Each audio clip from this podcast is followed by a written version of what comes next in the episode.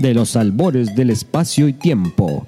Estos monjes fanáticos transmiten sus oscuros rituales que hablan de cine, anime, cómics, libros, videojuegos, tecnología y muchos temas que a un buen fanático pudiera interesar. Cruzando dimensiones llegan hasta tus oídos. Sus locutores Jovito, Gaudí, De Lagoon. Bienvenidos a escuchar a Los Monjes Fanáticos.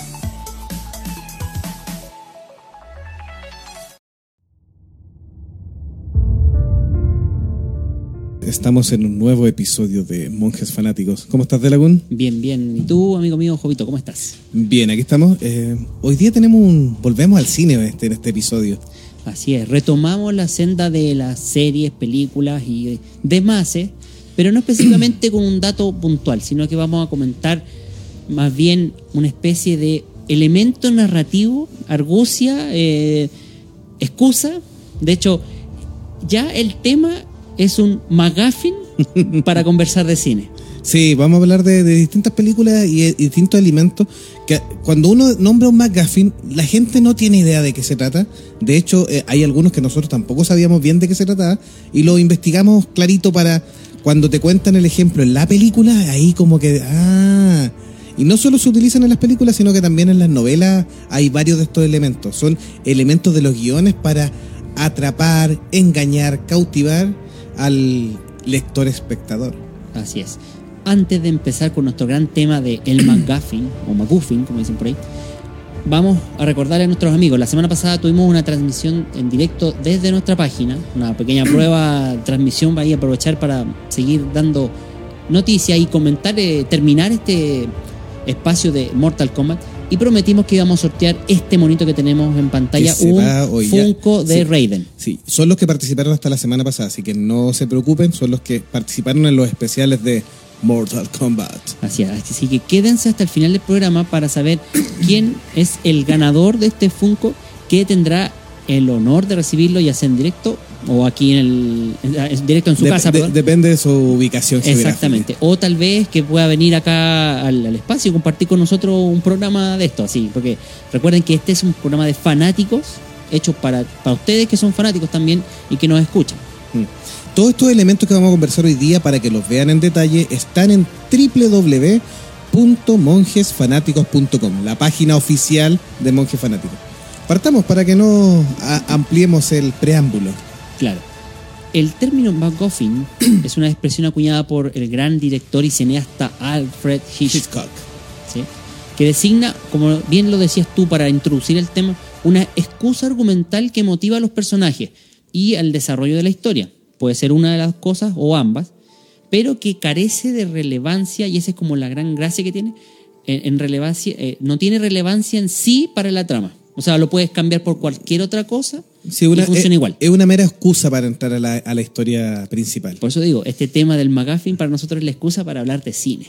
Cambiar el tema de los videojuegos, como estuvimos hace un par de semanas, al tema del cine, probablemente tal. Y tú, Jovito, investigaste la historia. ¿De dónde viene Sí, el, el término McGuffin? La palabra procede de una historia que se atribuye ahí a, a- a lo que contaba Alfred Hitchcock, que dice que van dos hombres en un tren y un- uno de ellos le dice al otro, ¿qué es ese paquete que está en el maletero que tienes sobre la cabeza? Y el otro le contesta, ah, eso, eso es un McGuffin. ¿Un McGuffin? ¿Y eso qué es? ¿Qué es un McGuffin? Y el compañero de viaje le responde, un McGuffin es un aparato para cazar leones de Escocia. Pero si en Escocia no hay leones, les peta el primer hombre. Entonces eso de ahí no es un McGuffin, le responde el otro. ¿El león? Es una historia de lo más complicada. No el elemento, el elemento ahí lo, lo que apunta es que el elemento te lleva a desarrollar la historia. Y, y en cierta forma te lleva a pensar que los dos tipos que están viajando van hacia Escocia. Pero el elemento ahí es un elemento más de, de adorno. Y que puede ser una motivación para otra cosa. Pueden ir arrancando de un, de un robo, eh, una persecución política, Claro. eh, una, un traficante internacional, varios motivos. Y tenemos este, este elemento, el McGuffin, en varias películas. Si, si empezamos a rememorar las películas, ustedes van a decir, ah, eso es un McGuffin. Y tenemos, por ejemplo, el caso más clásico es de una película clásica, valga la redundancia, El Ciudadano Kane. Precisamente Porque el- en la época de, de Hitchcock, eh, él fue el que más ocupó este recurso narrativo precisamente para darle pie a su. A su eh, Sí, para iniciar su historia y todo. También tenemos algunos ejemplos de Hitchcock, pero el primer caso Pero el fue caso el, Ciudadano Kane Kane, claro. de Orson Welles, eh, donde el protagonista, Rosewood, eh, ejecuta una palabra antes de morir. Claro, o sea, la- las últimas palabras de, de ese magnate son las que propician toda la investigación durante la, la- la, eh, la película, pero en estricto rigor no hay nada más ah, que menciona este tipo de frase dentro de la misma. O sea, incluso lo único que se ve al final es, es la tumba quemándose, o un poco menos así, pero eh, sería como todo. Con Claro. las palabras de Rosen, que en realidad es el apellido Rosenborg. Claro, pero- y la, la investigación parte en saber cuáles fue, la- qué significaba o qué, qué, qué sentido tenían las palabras, pero en realidad la historia no va por ese lado. Entonces, ese es el primer eh, McGuffin que, que pues, puedes ver, que es una palabra o una frase nos lleva a la historia del ciudadano Kane. Es como la, la- la frase esta de los mensajes que hay del, en los viajes del pasado, del tiempo, donde al final de cuentas el mensaje se malinterpreta y toda la historia nadie, en adelante cambia. Sí, lo que pasa es que aquí apunta que el McGuffin es un elemento que puede reemplazar. Ahí, ahí cuando un viaje en el tiempo tienes como el elemento del tiempo es relevante, no es tan reemplazable. Mira, de hecho, yo te voy a dar un ejemplo que no, no lo pusiste acá, pero yo creo que es, es más actual todavía y referente a los superhéroes. Y es que las gemas del infinito en las películas anteriores a Infinity War son McGuffins. Por ejemplo, eh, el Tesserato en Capitán América. ¿Mm? El Tesserato no es más que un elemento que es- oh, tiene, entre comillas, buscan los malos, pero que en sí no sirve, que se puede cambiar por cualquier otra cosa.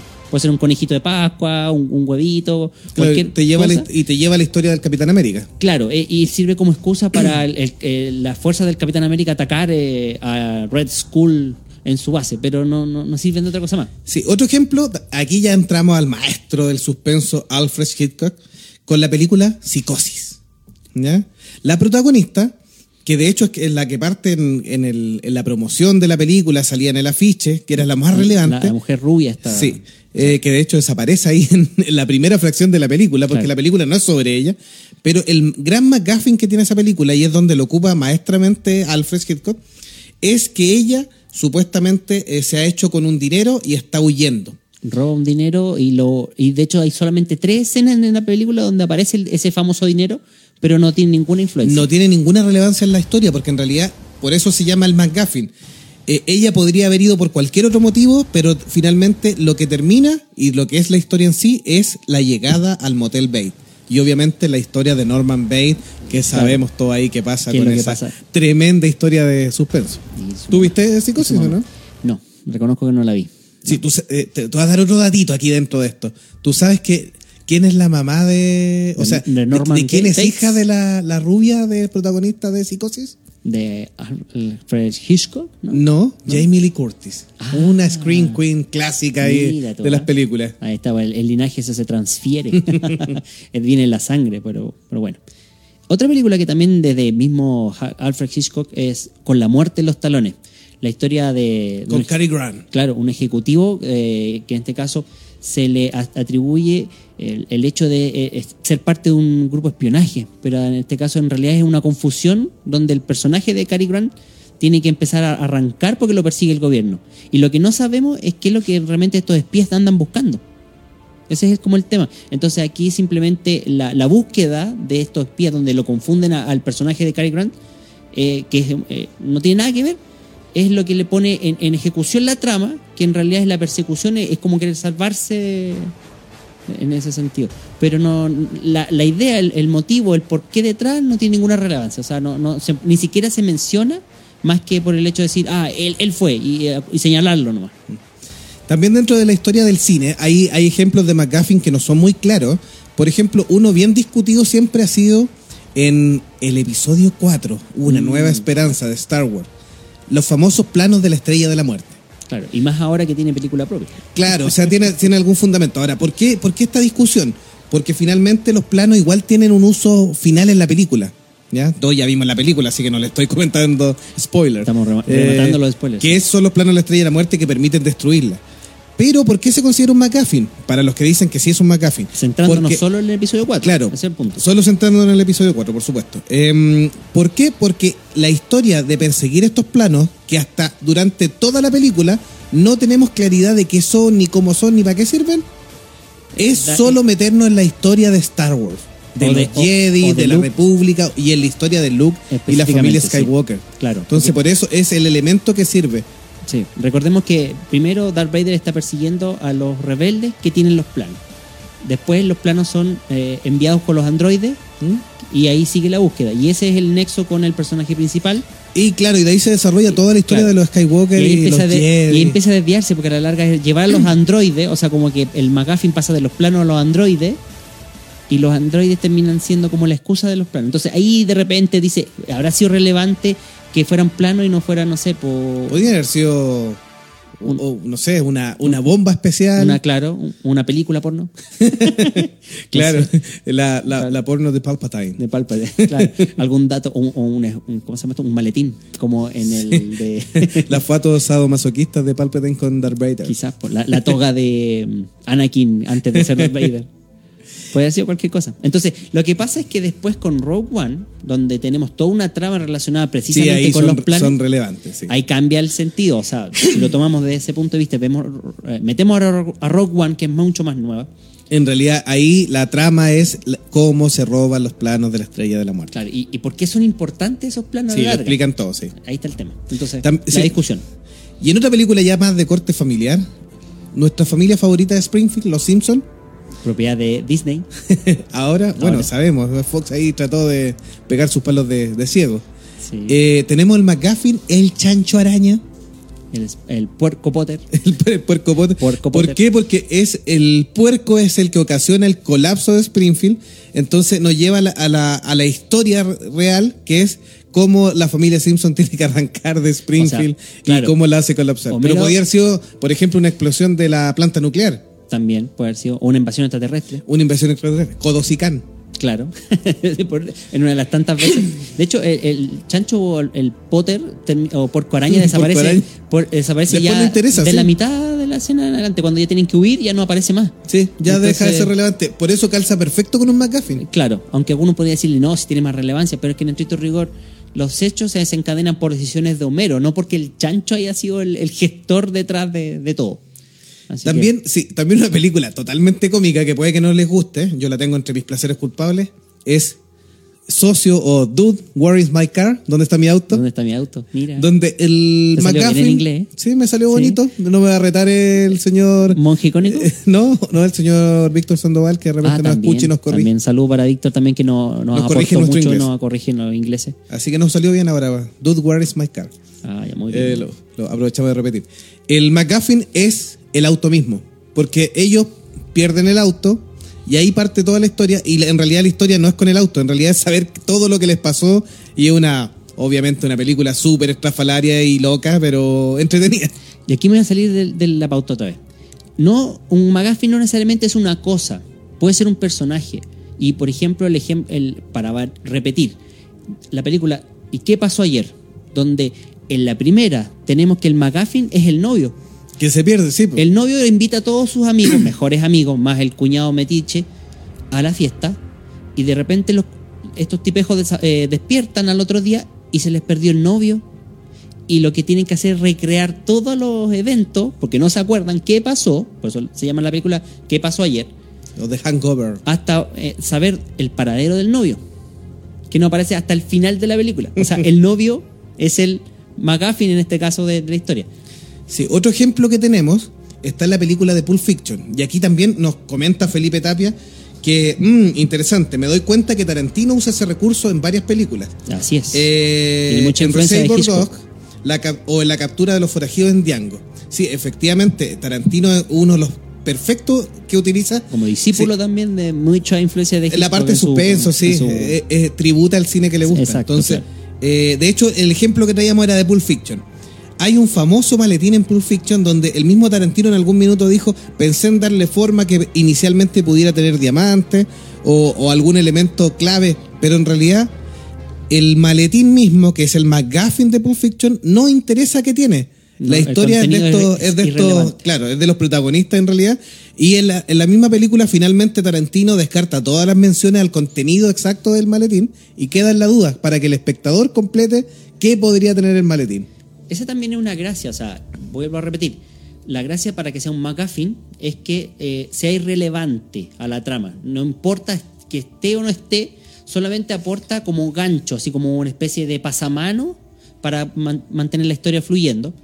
Y podría ser reemplazable por cualquier cosa. Por eso lo que dices tú del maletín, por ejemplo, el contenido pasa a segundo plano porque la historia es qué es lo que ocurre para conseguirlo. Sí, que le ocurre a estos tipos, a Travolta. Claro, y- pues. Y, y todo a lo- la- las historias que le pasan entre medio ahí a los imbéciles. Y las matanzas, pues a la larga hay toda una, una cadena de matanzas ahí entre medio justificables, en teoría, por el famoso maletín. Sí, los fanáticos también de la ciencia ficción en la parte de libro, se viene una serie de HBO que esperamos que sea muy buena, con este ejemplo, es la saga Fundación de Isaac Asimov, donde se habla de la gran enciclopedia galáctica o la enciclopedia universal que están creando para salvaguardar el conocimiento de la humanidad. Y en realidad es súper irrelevante la enciclopedia porque es muy poco útil y solo se es nombrada y da como un eje a la gran historia que es las fundaciones e- y las historias que se desarrollan Claro. con el desarrollo O galáctico. sea, Fundación se llama la novela porque en estricto rigor fundan en un planeta X que lo colonizan con el objetivo de crear, crear la gran enciclopedia. enciclopedia. Y ahí está el tema. Sí, y el McGuffin sería la enciclopedia, Exactamente. que nos lleva la historia de Porque todos estos planetas cuenta- y... Claro, cuentan esa historia de que se funda ahí producto de la enciclopedia, pero en estricto rigor la trama gira en torno a los problemas políticos que hay a, a raíz de este sistema que se genera en este planeta. Y si solo creen que también pasa por películas cabezona o, o más de autor, tenemos en Dragon Ball un ejemplo de McGuffin, El propio nombre, Dragon Ball. las esferas del dragón. ¿Por qué se llama Dragon Ball? Al principio son un poco más relevantes, pero después son solo una excusa para contarnos la historia de Goku y de las peleas que tiene este, este Super Saiyajin, Claro. En el Super Tallarín. En el Super Tallarín. A lo, a lo mejor de los casos funciona para arreglar un par de cosas que quedaron, por ejemplo, la N veces que muere Krillin, sirve para eso. Pero Ya- es más que nada la excusa. Tenshinhan, Yamcha, Tenshinhan, Vegeta. Namekusei, etcétera, etcétera. Y así nombramos una larga lista. Sí, pero, la- Pero las esferas la- del dragón son unos para eso sirven. sí. Para eso sirven. Y el resto de la historia es la biografía de Goku y su familia y sus amigos.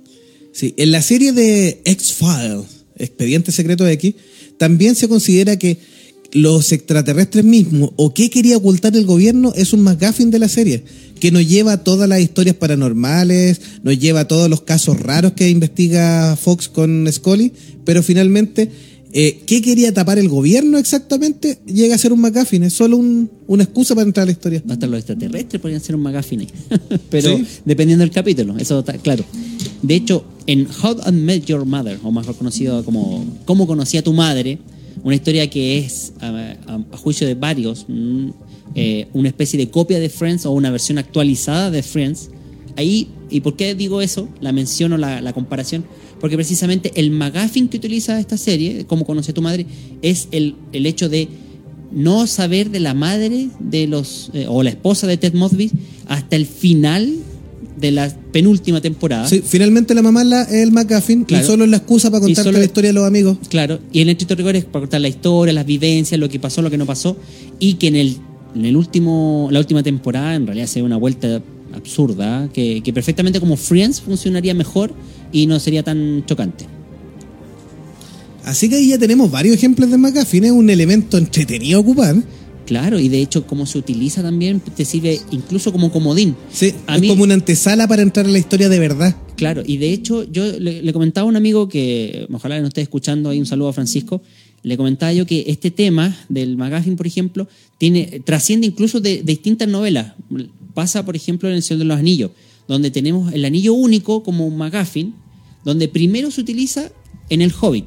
¿Por qué? El Hobbit, recuerden, Vivo Bolsón adquiere el anillo único dentro de una historia que no tiene nada que ver ni con eh, Sauron, ni con el anillo único en sí, pero este McGuffin después se convertiría en un poco más relevante, entre comillas, pero seguiría siendo la excusa para un viaje en la novela del Señor de los Anillos, precisamente, en la historia del Señor de los Anillos, en las películas, ya que a la larga eh, sirve de excusa para qué? Para propiciar el viaje de Frodo, el heredero de este anillo, para propiciar la salida de la comunidad porque en estricto rigor cuando se reúnen todos dicen, ah, pero eh, este anillo es invencible, destruyámoslo, ¡pum! Y no, es indestructible también. Ah, bueno, ocupémoslo, no podemos, no sabemos cómo, ya, ¿y qué hacemos? Miren, es que según la receta, hay- ahí hay un volcán a la cresta del mundo, ahí hay que botarlo. Sí, de hecho es bastante poco relevante, aparte de, de meterte al mundo de la sombra y esconderte así, más encima para, Hacerte invisible. para permitirte que lleguen los espectros, Claro, más encima para llamar la atención, así, aquí es como ponerse un faro, aquí estoy, aquí ponerse un faro, claro, sí. Eh, esa sería la excusa para ciertos elementos de la trama, en, en las películas sobre todo, y, bueno, y, y en el libro también, por supuesto. Así que ahí ya saben cómo, cómo identificar el McGuffin cuando vayan viendo las películas o cuando vean a algún crítico de cine sesudo que quiera confundirlo y le diga, no, esto es el McGuffin de la película, ya saben, es un elemento que te lleva a la historia de verdad y que puede ser reemplazado por cualquier otra cosa. Y si no, lleguen ahí a su trabajo, al colegio, a la universidad donde estén y vayan a presumir, miren lo que me enseñaron aquí los monjes fanáticos. El McGuffin que estoy usando. El McGuffin, ¿sí? Y ahí les, les cuento la historia, sí, para conquistar también les sirve. Hagámosle rapidito un saludo a, los, a nuestros amigos que nos están siguiendo en Facebook, ahí a, bueno, Felipe Menantó que se conectó, a Angélica Ortiz también que está ahí, a Daniela Fernández, A. Felipe Tapia, Felipe sí. Tapia también que está ahí compartiendo nuestra transmisión. Un saludo chicos ahí que están conectados. Sí, yo te voy a contar otro, otro elemento que se utiliza en las películas, que ¿Qué se otro? llama el arma de Chekhov. Este no lo conocía yo, reconozco que no. El McGuffin me sonaba bastante, pero el, el arma de Chekhov no lo conocía. Sí, y aquí- sin embargo es bastante conocido. Sí, es bastante concreto. Está atribuido a un poeta, escritor ruso, que también fue médico, eh, llamado Anton Chekhov, ¿ya? Y que en sus tiempos libres, además de torturar pacientes, perdón, digo, matar sanos, perdón, digo, de salvar gente, De, ah, eh, y como incrementarle el conocimiento en los libros de anatomía, diseccionando gente que no nadie la va a reconocer. le gustaba escribir. Entonces, él eh, tuvo muchos cuentos en, en ruso y uno de los elementos principales que se le atribuye es que a él a señalar que si tú un elemento lo pones en la mesa o en la imagen en el cine Dentro de la o narración. dentro de la narración en la literatura, es un elemento que tiene que dar tu utilidad si no tienes que sacarlo. ¿Ya? Ah, ya. Es como por ejemplo si menciona eh, una zapatilla, esa zapatilla algo tiene que hacer Sí. en la historia. O en una historia de misterio, por ejemplo. Eh, si tú nombras que el, el- el investigador fue a su escritorio, tomó su eh, libreta de notas, tomó su lupa, guardó la pistola en el bolsillo, es porque esos elementos son relevantes. Entonces, a lo largo de la novela, el investigador debiera, para poder buscar las pistas en la sala, ocupó la lupa. Y esa lupa le reveló Sí. algo, claro. Luego entrevistó a la condesa baronesa tomó- duquesa tomó notas. y tomó notas en su libreta en la cual pudo llenar los números para después descifrar una clave. Puso pal que lee. Y en el último minuto de la novela, en el último minuto de la novela, cuando se enfrenta al verdadero criminal y está atrapado sin salida, recuerda la pistola que tiene en su bolsillo y dispara quemarropa salvándose. Entonces todos los ¿eh? elementos son, todos estos elementos son útiles. llamados las armas de Chekhov, Ya. que son elementos relevantes dentro de la historia. Así es. Bueno, Y tenemos algunos ejemplos, por supuesto. Más, más aplicado parte de mi historia de tu narrativa. historia improvisada, Improvisada, con sí. un tremendo hueco así, ¿por qué, ¿por qué usaría el arma al final y la tendría en el Es que, es bolsillo? que tenía que esperar, pues sí, hay que darle un momento de suspenso. ya. En, la- en las novelas de misterio, el- el- las armas de Chekhov son súper relevantes Sí. porque le dan una pista al lector que después las va a ocupar. O sea, el, el- el escritor o el guionista no está jugando con el espectador, sino que lo está haciendo partícipe de la historia. O para que quede más claro, por ejemplo, en los videojuegos, en los RPG, en estos roleplay games. Hay muchas armas de Chekhov. Ese Claro. es muy buen ejemplo. Ese es muy buen ejemplo, porque en estricto rigor, cuando uno va a un calabozo y consigue un, un ítem especial, por ejemplo, una llave, un arma o alguna indumentaria, después el jugador se tiene que acordar o la tiene que usar en un capítulo posterior Sí, dentro o, al- de la trama. o alguna llave que hable de alguna puerta mágica Claro. o algún cofre. Es- Entonces, en ese sentido, ese sería el arma de Chekhov perfecta. Sí. Claro. Tenemos- sí, en tenemos novelas, ejemplo. por ejemplo. que El Señor de los Anillos. Ya lo habíamos tocado. En los primeros capítulos, cuando los hobbits están recién saliendo de la comarca, pasan por una zona donde están los tumularios. Los tumularios son espíritus de muertos, pa- para que se ambienten. Y en esa parte, eh, uno de los hobbits, eh, Pippin, Pippin, no me- Pippin, ¿sí? Merry. ¿O Merry? Merry, me, me parece que es Merry, el que tiene una. Sí, encuentra una de las espadas y la recoge dentro de esto, logran salir de la situación y todo. Ah, una de las dagas de Dunedain. Una daga de Dunedain. Y esa, esa daga le servirá después cuando ya llegamos al último libro, o en la última de la película. O la sí, es tercera película, sí, por la tercera película, El Retorno del Rey. Que es cuando ayuda a Eowyn a destruir al rey brujo. O sea, esa daga es fundamental porque el hobbit la utiliza Para hacerle daño. para hacerle daño y que Eowyn termine matando al rey brujo. Claro. De hecho, otro, otra arma de Chekhov también que es importante y que no se menciona tanto son los objetos que Galadriel le entrega a la comunidad específicamente. Galadriel, acuérdense que después de salir de Rivendell llegan a un bosque de elfos donde se encuentran con la dama Galadriel que para su viaje le hace una serie de regalos. Y esta serie de regalos son útiles en distintas partes de la trama. Por ejemplo, la, la, La lucecita la que le da, que le da sí. para iluminarlo en la, En poca oscuridad. claro o el, la- el pan de lembas que sirve para que ellos puedan ir aplacando el camino y, y es una explicación bastante simple para decir, oye, con un viaje tan largo pueden mantenerse con comida y, y- y tránsito. O el mismo traje, las mismas capas que tienen. Sí, las mismas capas, sí. Y con el amuleto este, con el prendedor, que les sirve para después reencontrar a los perdidos eh, dentro de- de la- el episo- del libro 2 y 3, por decirlo así. Sí, otra que utiliza bastante estos elementos que salen en las novelas y obviamente en las películas también es eh, J.K. Rowling, Con la escritora de Harry Potter. Harry Potter. Tiene muchos elementos que son armas de Chekhov. Eh, el encendedor o el robador de luz de Du- Dumbledore, el coche volador que después lo rescata.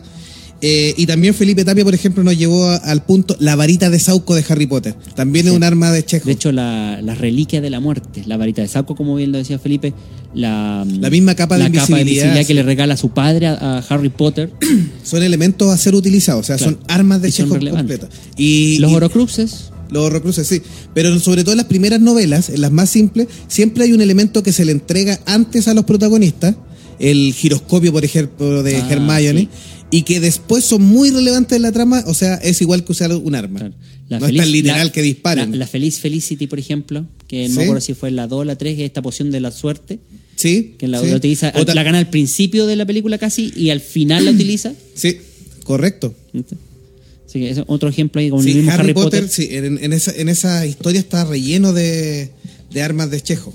Ahora, otro ejemplo súper textual del arma de Chekhov tiene que ver con la trilogía Corneto, con Shaun of the Dead.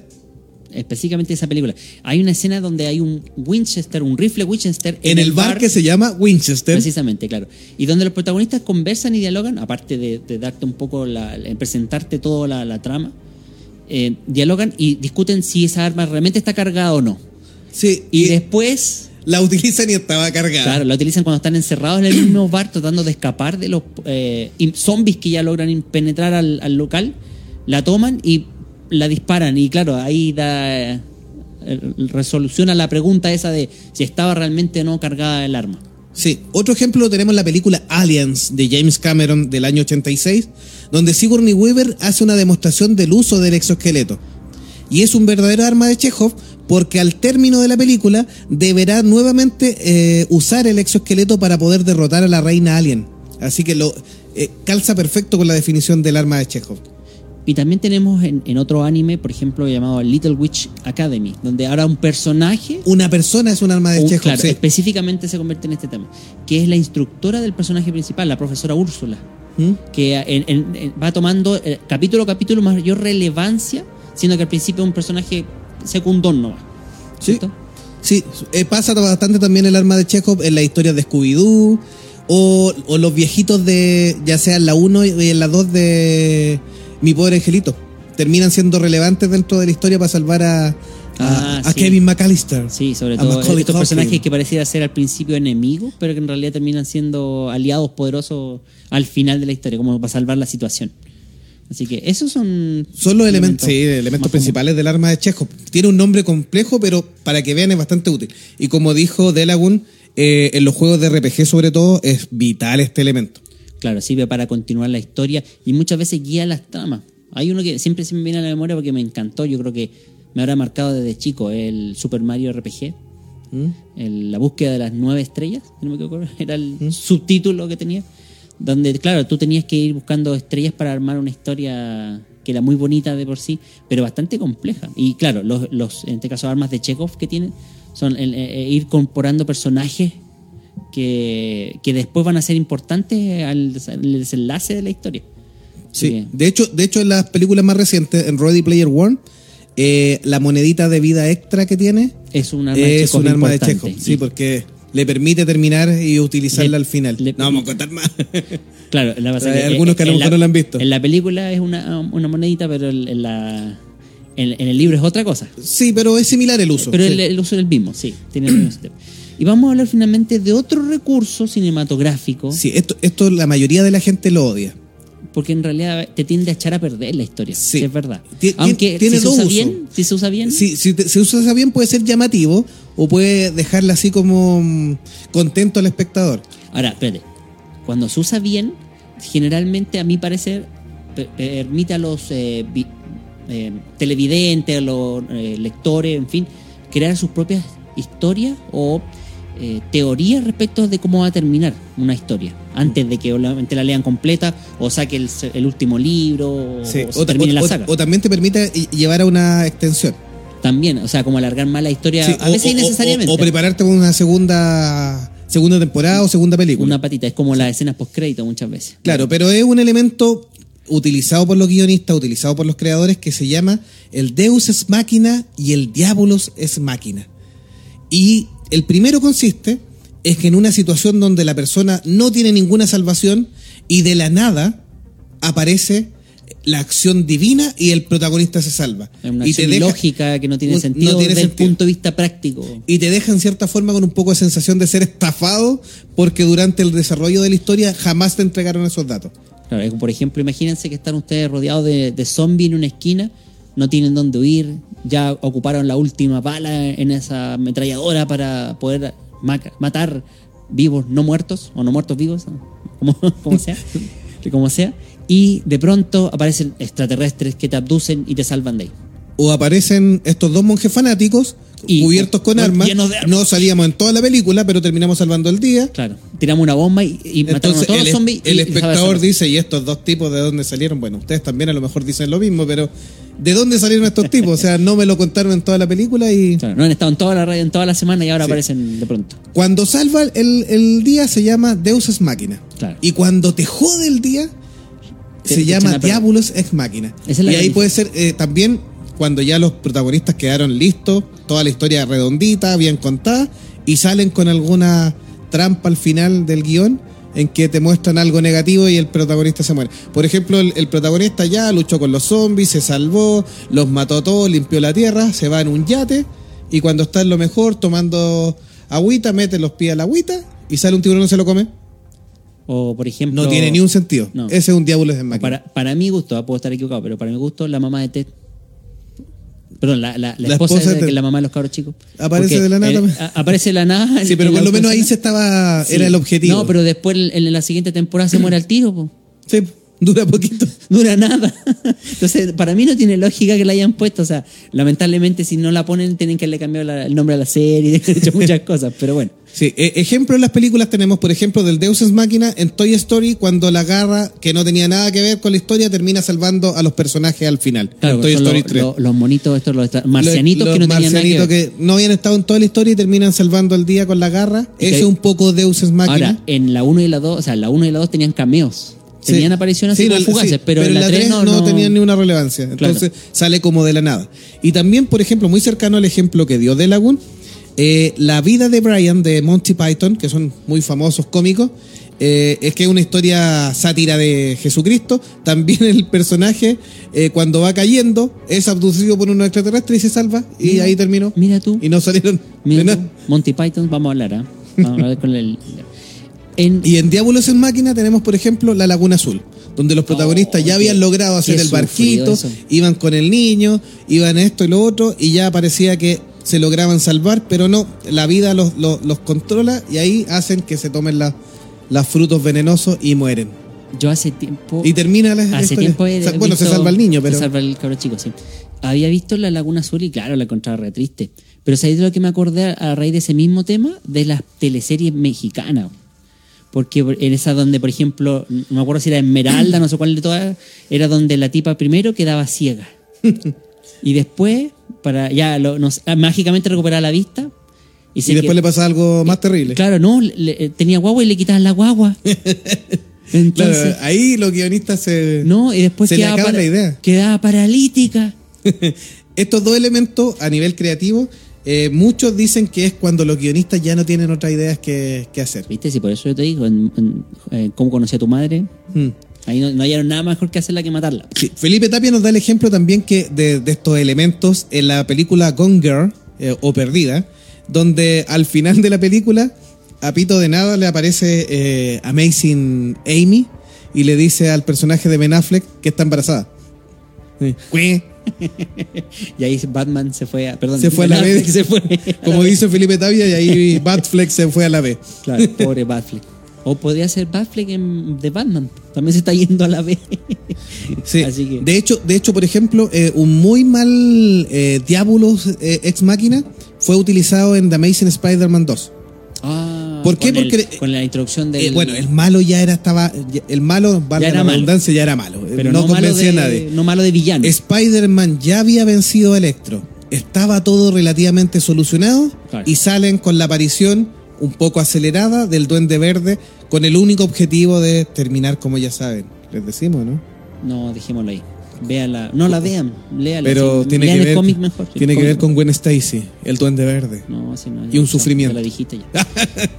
Pero es es más fome, aunque no, yo diría que ni siquiera no, no calza ninguna de estas dos categorías, ni bueno ni malo, en la primera Amazing Spider-Man, donde aparece Rhino. Porque Rhino no hace nada. También no tiene ni un No sentido. tiene ni un sentido que aparezca y más encima es como Sí. para decir ya viene otra película. Sí, eh, pero ahí no es tan malo, así que sería como un Deus Ex Máquina, como que Spider-Man termina Sería salvando el un, día. un medio ex máquina, porque cuando te digo no es ni Un bueno. Rhino ex máquina. Un Rhino ex máquina. porque no, hace- no aporta tampoco. No aporta. Si esa es la verdad, no, no aporta en nada. Así que estos dos elementos son muy mal utilizados en realidad, eh, salvo que sea algo muy entretenido. Por ejemplo, en el final de Mortal Kombat 1, la película 2 es pésima, pero en el final de Mortal Kombat 1, cuando ya los van celebrando los luchadores, aparece la sombra de Shao Kahn. Ah, que claro. no, te- no había sido nombrado mayormente en la película, pero es el enganche para la 1. Ese también O sea, es para un. la eh, cuidado, es para la 2. Eh, también es un Diabolus es máquina. Sí, puede ser, puede ser como un, un personaje ahí. Y nos queda uno más. Dos, dos, dos. ¿Dos más? Sí. Que estos son mucho mejores. Ah, ya, dale, dale, dale. El primero es el presagio. ¿Ya? Ah, sí, el llamado foreshadowing. foreshadowing. El foreshadowing, yes. Eh, y es un recurso literario donde el autor te adelanta algo que va a ser relevante más adelante. Y la idea es preparar mentalmente al lector para el desarrollo de la historia. Claro. El foreshadowing más famoso del cine vuelve con nuestra saga favorita, Star señor. Wars. Ah, ¿y el Señor del Anillo? Pero sí, pero calmado. Vamos No. con Star Wars No, primero. no, Yo creo que es es más... Tenemos tres películas relacionadas con eso. ¿O con Stargate? Ah, Sabemos que Anakin se ter- terminará transformando en Darth Vader. pero, ah, mira, a ver, Entonces hasta- es el, el- el presagio y te va entregando distintos foreshadowing para prepararte al lector. Por ejemplo, déjame terminar la idea. Por ejemplo, bueno, lo, parte desde el, desde el, desde el afiche, porque sale la sombra de Anakin, Sí, sale te- la figura te- de Darth Vader. Revela el detalle. Eh, te prepara con la pérdida de la mamá. Te prepara con el asesinato de los niños Padawan de la Academia Jedi. Te prepara cuando se enoja porque Padma Amidala le dice que las cosas no pueden ser como él quiere. Y todas esas cosas te preparan para, para enfrentarte. Cuando le va mintiendo a, a Obi-Wan, por ejemplo. claro, ocultando cosas o la relación escondidas que va teniendo. Mira, lo que pasa es que con Anakin Skywalker me pasa una cosa medio extraña. Para mí, Anakin Skywalker desde el episodio 1 es un spoiler del punto un buque. No es, que no es ni siquiera un foreshadowing, pues un spoiler viviente, porque tú, si no habías visto Star Wars, o sea, quien no haya visto Star Wars antes, ya anda a ver. ¿No merece vivir? No, aparte, ve el episodio 1 de corrido y ya vaya a cachar, vais viendo, hoy este niño se va a transformar en malo, algo pasa con este niño, ¿para dónde va? Pero si tú ya has visto la trilogía original, o sea, ya sabéis de antemano, tenéis para qué hacerte tanto show Claro, para sí. saber que ese cabro chico se va a volver malo. De hecho, por eso la excusa al final termina siendo pésima, a mi parecer, cuando políticamente podría haber tenido una, una motivación mejor. Sí, puede ser. Pero, Tú bueno, ibas a dar un ejemplo de Señor de los Anillos, The Lord of the Ring. Claro. La escena que para mí me gusta una de las más emotivas dentro de la película tiene que ver con precisamente el, el, el- el personaje que va a ser antagonista y que va a tener un papel fundamental al final en el desenlace de la historia. Y esto ocurre en la primera película, cuando Frodo conversa con Gandalf y, le, hablan sobre Gollum. Claro, Gollum, Gollum.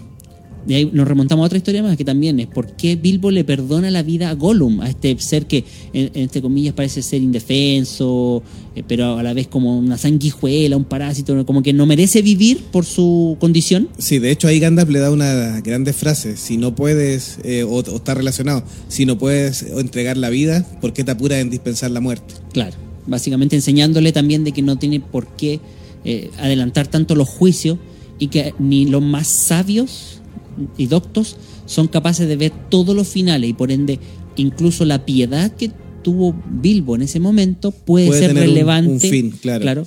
y influir en, en los destinos de todos en algún momento y que después en el final sabríamos que así fue Chan, chan, Chan, chan. chan. En, otro, con sí, en otro otro- en ejemplo, otro sí. ejemplo, eh, volvemos a la saga de Corneto, Shaun of the Dead. Eh, al principio hay un foreshadowing espectacular porque como están tomando, que típico de conversaciones de, con una cerveza de por medio, aparecen conversaciones súper locas y los dos personajes principales terminan contándonos toda la posible película ¿Cómo va a suceder? en un presagio de todo lo que va a suceder. Y así sucede. Sí, de hecho, claro, es una, una antesala a la historia.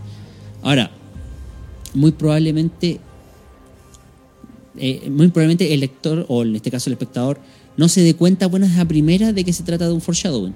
Porque en esta historia hay una Claro, conversación, sí. pese a que si tú has visto películas de ese calibre, lo más seguro es que te llame la atención de que para eso va. O sea, Sí.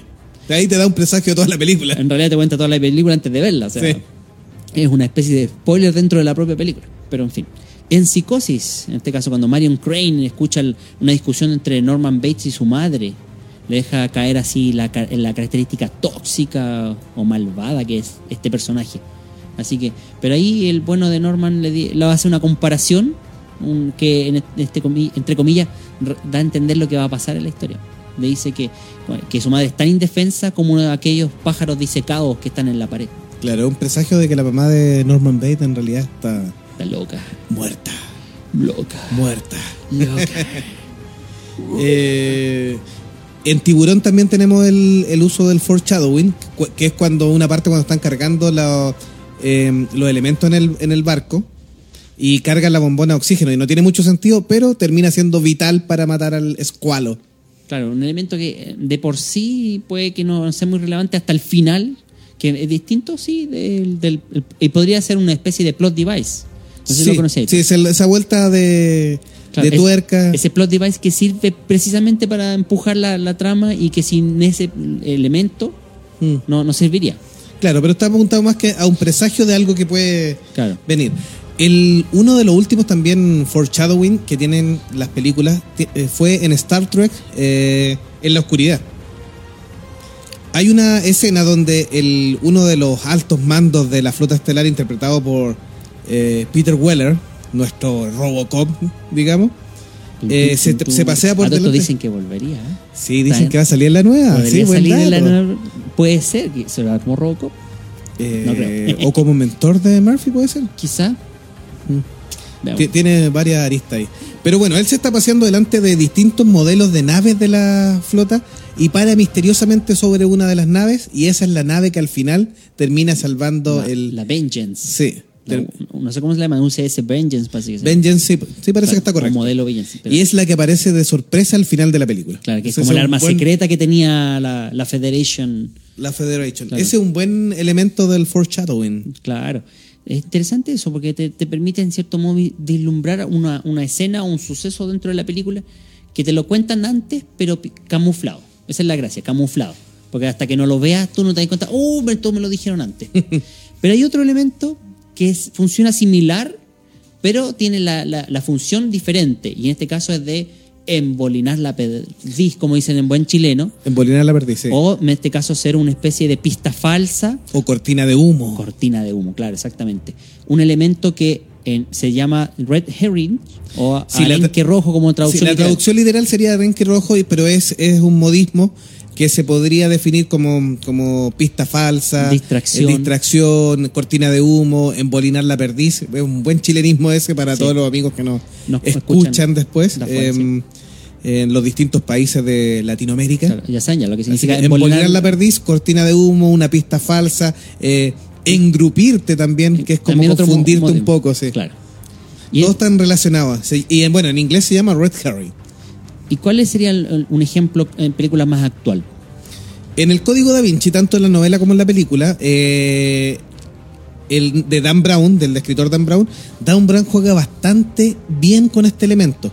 El Red Herring, la idea es confundirte para que el, el espectador o el lector después algo. se sorprenda y diga, oh, caí en todas las trampas, Claro. en todas las trampas que me puso el escritor o el guionista. De hecho, pasa mucho, por ejemplo, con confundir el villano a la historia. Tú Sí, crees en las que es tal persona, En las películas de misterio pasa bastante, sí, sí. tú crees que es tal persona porque te dan pistas, porque los indicios apuntan a que esa persona está relacionada con los hechos y resulta que no es. Sí. Ahora, ojo, que este elemento bien utilizado te tiene que llevar a, a confundirte y a engañarte, pero cuando la persona relee o revé, diga, ah, en realidad me enredaron nomás. Pero está claro cuál es el, O sea, el común. tú Bien utilizado sacar, eso. sacar las pistas y en realidad Sí, entender y, que no, y- es- y de no sacar así. cuáles son las pistas falsas y todo. En el caso del código da Vinci, eh, durante gran parte de la trama del libro y de la película, uno cree que el culpable de todos estos eh, problemas o estos enredos es el obispo Aringarosa. Claro, porque está relacionado con que la iglesia persigue, en este caso, al elemento vital, al, al heredero. Claro, pero finalmente eh, es utilizado para camuflar al verdadero villano de la cinta. que es el que está detrás de todo y que financia finalmente y, que, y que es más cercano que a propio amigo de- del protagonista. Claro, es una película que ya lleva su tiempo, así que vamos a decir, bueno, eh, el personaje interpretado por el actor Ian McKellen Sí, es el verdadero villano y siempre desconfiamos del pobre Alfred Molina. Por el- ser el- latino, no. no, porque es el que parece favor, verdadero no. culpable. Eh, Más encima él parece que le diera las instrucciones al, al malo, a Silas, A Silas, claro, este- interpretado por Paul- Bettany. Este monje que tiene nada que ver con. con no, no tiene que ver con nosotros porque ese se castiga y se pega el pobre. Además no somos que es, es clarito, A menos es- por es plata. albino no, y todo así que. no, depende, no, ni por Pero plata. todo el rato la novela y la película te tratan de eh, engañar con que Aringarosa es el culpable. De hecho, la gran clave de Dan Brown es que además Aringarosa, si es tomado del italiano, es muy parecido, se puede traducir similar a arenque rojo o red herring. Ah, mira. es un Eh, juego de palabras ahí Tiene su utilizado del pequeño foreshadowing también metido, ¿ah? Claro, si sabía ahí italiano antiguo. Hablar italiano, ya. eh, de los Medici, de Florencia. Ya, pónelo. Otro, eh, en este caso, arenque rojo o distractor, Que es lo- precisamente. que yo lo encuentro fabuloso. Y en realidad, cuando vimos la, la- Es la cuarta película, no estoy seguro, perdónenme los fanáticos de Harry Potter. Ahí sí no me acuerdo si es el, el príncipe En el príncipe mestizo. mestizo. Ahí pero es donde te- sabemos la verdad, pero no totalmente. hasta cierto punto. Ahí igual todavía te queda cierta duda y se complementa en la segunda parte de las reliquias de la muerte. Claro, entiendo yo que en el libro está mucho más claro quién es el príncipe mestizo y hablamos de este personaje que precisamente es el distractor, el profesor Snape, Severus Snape. ¿Y por qué es un red herring tan bien utilizado? Porque eh, lo utiliza a lo largo de toda una saga, no es solo una película Exacto. o solo un libro. Es O sea, ya en a el primer libro te da la sensación de que fuera el, el antagonista de Harry Potter. Sí, de hecho. Más allá de que fuera el So- villano. sobre todo en el primero, donde tenemos al profesor Quirrell y Snape, y Snape siempre el malo y Quirrell el tontito. ahí Claro. que- y era el verdadero malo de la piedra filosofal. Sí, Entonces ahí ya es utilizado. Y toda la saga te hacen creer que Snape Eh, está en contra, está en contra, que es malvado odio, y todo. sí. Y que tiene odio y en realidad cuidó a Harry a su manera y también O sea, como- camuflándose como un doble espía. y cumplió la promesa que le hizo a su madre. Sí, Sí, también a Lily Potter. a Lily Potter, porque también la amaba. Oh, Oh, gran te, contaste todo. Pero bueno, tienes No, que haber leído, no, visto sí, Harry Potter. Me conté solo la historia de Snape, ¿no? no, no- no contamos a Dumbledore, a Sí. Dumbledore. y está muy bien llevado porque hasta el final prácticamente no sabes no, No, sabes no, en, no. en concreto. De hecho, El- tampoco sabes, ah, oye, lo revelo o no lo revelo, que lo que hace en la, en la- Dale nomás, sí. a quien mata a Severus. Snape, Es con spoiler. que creíamos que era cierto personaje y no lo fue tampoco. Sí, dale nomás. Cuando vemos que Dumbledore es asesinado y muchos creen que fue, fue Malfoy quien asesina y en realidad fue Severus Snape. Claro, para salvar a Malfoy también, porque Pero, claro. es lo que le pide el. el- Dumbledore se lo pide. Le pide a Dumbledore que él sea. Y por otra razón más, porque también tiene que ver con el final de Harry Potter. Sí, La varita de Sauco. la varita de Sauco. Así es. No, y además que eh, Albus ya estaba contaminado. eh, eh, él creía que iba a morir porque cuando tocó lo- uno de los Horrocruces eh, quedó se- pseudo envenenado. Sí, sí. Y con eso terminó salvando el alma de Malfoy también. Pero la parte más rebuscada, como te digo, fue el, el tema de la varita. Porque si no fuera por eso, la varita de Sauco hubiese sido efectiva con en manos de, de tú sabes quién, Del innombrable del innombrable. Lord Voldemort. Claro. Y como resulta que él se la quitó a. o sea, fue Harry Potter el que desarmó a Snape, se convirtió en poseedor de la. y dueño de la varita de Sauco. Cuando en realidad el que la estaba usando era el maloso. Pero bueno, volvamos a. Esto es Harry Potter, esto sí, es. solamente-. Este es un elemento súper entretenido ¿eh? para Sí. que lo vean después en las películas. En la película, por ejemplo, 12 monos, con el aviso inicial que parte que nosotros lo hicimos de los do- del ejército de los 12 monos, todo el mundo le echa la culpa que ellos fueron los responsables de la catástrofe en el futuro. La, la epidemia de alguna forma, sí. Y no tenía nada que ver en realidad. O sea, es lo que te digo yo, es como el mensaje que se da a medias y Mm. por ende tú lo puedes malinterpretar y termina siendo cualquier cosa menos lo que tú quieres. Sí, ahí, ahí, ahí tu, tu apreciación del viaje en el tiempo, la mala interpretación, eh, genera también un posible red herring. Sí, de hecho hay una serie también que tiene que ver con esto, que, que la tomaron como 12 monos, como para tratar de, tratar, perdón, de expandir el- la trama de, de los 12 monos. de la película. Pero no me gustó tanto porque en realidad creo que la película está bien cerradita. Sí, eh, eh, la serie está en Netflix, por si Sí, acaso, por para si los acaso para que la fanáticos. vean. Así que, y- Otro ejemplo que tengo, una- es uno de mis libros favoritos y una de mis películas favoritas, es la versión de Alfonso Cuarón, eh, Grandes Esperanzas, eh, donde el protagonista Pip, eh, él mismo se autoengaña y por ende autoengaña también al principio al lector y al espectador, creyendo que es la señora Havisham quien lo rescata de la pobreza y le financia sus estudios de... mm, de, bueno, en la novela como de caballero para volverse un señor y en, el, en la película de Cuarón le financia los estudios de arte para que él pueda llegar a exponer y ser un, un miembro. ¿Por qué? ¿Y por qué todos nos engañamos? Porque obviamente la señora Havisham era una mujer adinerada y todo que tiene que ver con toda su relación de Pip con Estela en la película. ya, mira, Pero finalmente es donde conoce y el verdadero responsable de sacar a, a Pip de la miseria es un reo que él al principio de la película, bueno, y en el libro también sale, pero al principio de la película, interpretado por Robert De Niro, él lo ayuda. Entonces el presidiario se mantuvo vivo gracias a la ayuda de Pip y, y en retribución lo saca de la pobreza y en el libro algo similar. Ah, Ambientado obviamente como una novela de, de Dickens, obviamente ambientado en esos años y la película una versión más actualizada, Actualizada, claro. con Ethan Hawke y Gwyneth Paltrow. Claro. Ahora, te pregunto, te- esto es como un examen, a ver si podemos de- dilucidar qué sería este personaje que a mí me trajo a colación. Y esto para terminar. El personaje para mi gusto más subvencionado de, de una saga, en este caso Star Wars, es Boba Fett. ¿Qué sería? Un, podría ser encajar en el personaje del Red eh, Herring, Es que o podría ser un Forsaken, porque vaticina qué va a pasar después. O podría ser un, mm, un McGuffin.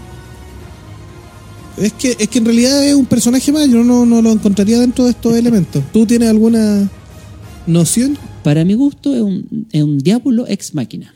¿Ya? ¿Por qué? Porque es un elemento que simplemente te caga la onda. Porque tiene una cantidad de fanáticos que me, van a- me van a matar, pero tiene una cantidad de fanáticos. Te, quisiste meter en las patas de los Me- caballos me- al término sí, del- me, me quise terminar este episodio mal. Y, mm, y en estricto rigor, o sea, Cu- Cuando los fanáticos nos escuchen después en Spotify, eh, guarden para matarlo y quemarlo vivo. No, ya sabes, aquí en Hobby FM, aquí en Inés Palmas, vamos a estar. Toquen el timbre nomás por si acaso, chicos. Les Así le que, gusta a los controladores. claro. Así que, mm, no, eh, mira, yo creo que, como bueno, fuera de broma, yo creo que tenemos varios elementos que hemos conversado en esta, este episodio, que muchos de nuestros amigos que a lo mejor no lo conocían por los nombres, pero lo han visto en las distintas películas que ustedes son fanáticos, que re- reconocen en sus sagas favoritas y que sirven precisamente para hilar toda la trama, todo lo que ocurre en, en la historia y que son elementos narrativos que también te sirven para sorpresas, como giros de argumentales o para eh, darle más dinamismo a la narración, para que no sea simplemente una historia tan simple como el viaje del héroe, que lo contamos también en otro episodio. Sí, correcto. Así es. Ahora, lo que sí, hay dos de estas herramientas eh, que están absoluta y totalmente prohibidas en una novela de misterio y, o de investigación o en un thriller de suspenso, que son el Deus, eh, Deus es Máquina y Diabolus es Máquina.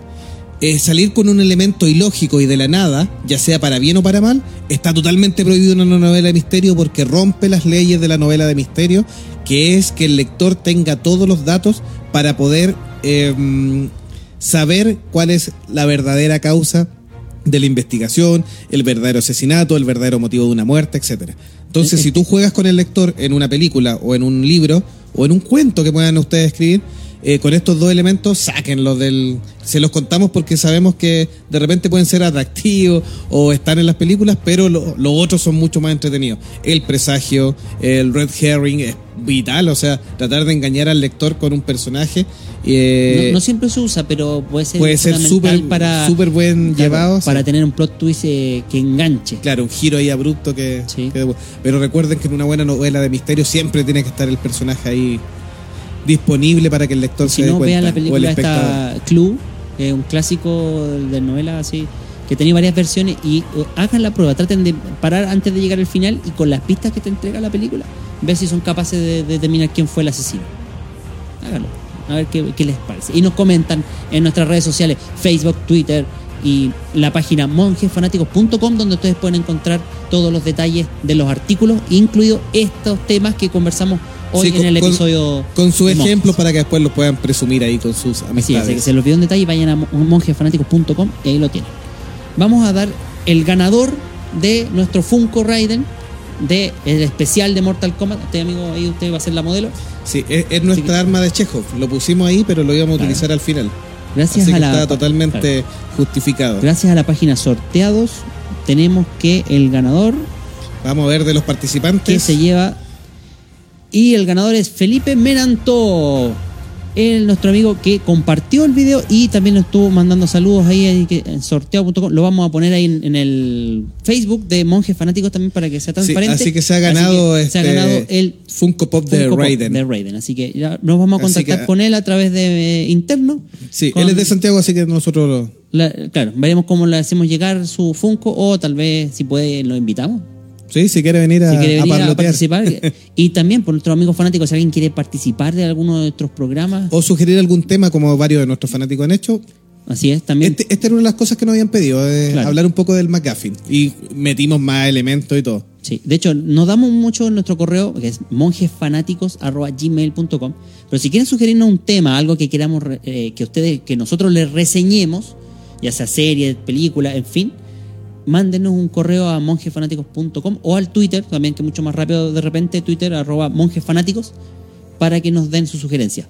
Igual, una vez al mes hacemos una encuesta Para, para, el programa del mes, sí. sí, para que nuestros amigos fanáticos también vayan ahí Vayan participando. participando en las redes sociales Sí. y se- Así sepan que- qué temas quieren Ya para pro- los meses siguientes. pronto les tendremos novedades para el mes de septiembre. Así es. Así que ha sido un buen programa, estimado. Sí, ¿no? ¿Tenemos algún saludo que quieran mandar, algún, algo más para el cierre antes de, de despedirnos? No, de a todos nuestros amigos que, que nos han estado escuchando, a Felipe Tapia, Felipe Menantó que estaban ahí, em, Francisco Vizcarra, También em, un saludo a, a Francisco. a, a nuestros colaboradores también, a Mongicónico, Meteoro de repente, eh, Juanfi también que nos escucha, Víctor Sandoval, eh, Fabián Vallejo que también ha participado en algunas eh, emisiones, así que un abrazo a todos y un especial beso a Daniela Fernández. Sí. Así que bueno. Un saludo, amigo Sí, mío. un abrazo, ha sido un gran programa. Así que, y recuerden que todos nuestros episodios están disponibles en monjesfanáticos.com, en Spreaker, Spotify, eh, YouTube y Facebook. Así es. Y un saludo para toda la gente que está en mi casa y que nos está esperando. Y listo, sería todo. Hasta una próxima oportunidad. Hasta la siguiente oportunidad. Nos estamos despidiendo. Adiós, hasta luego. Chao, chao.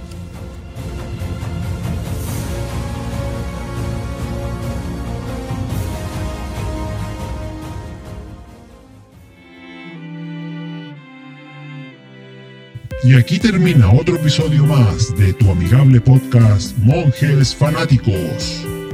En el próximo episodio hablaremos de otro tema de interés para ti. Y recuerda que somos fuente de información sobre tus películas, series o personajes favoritos y que este programa está hecho por fanáticos igual que tú.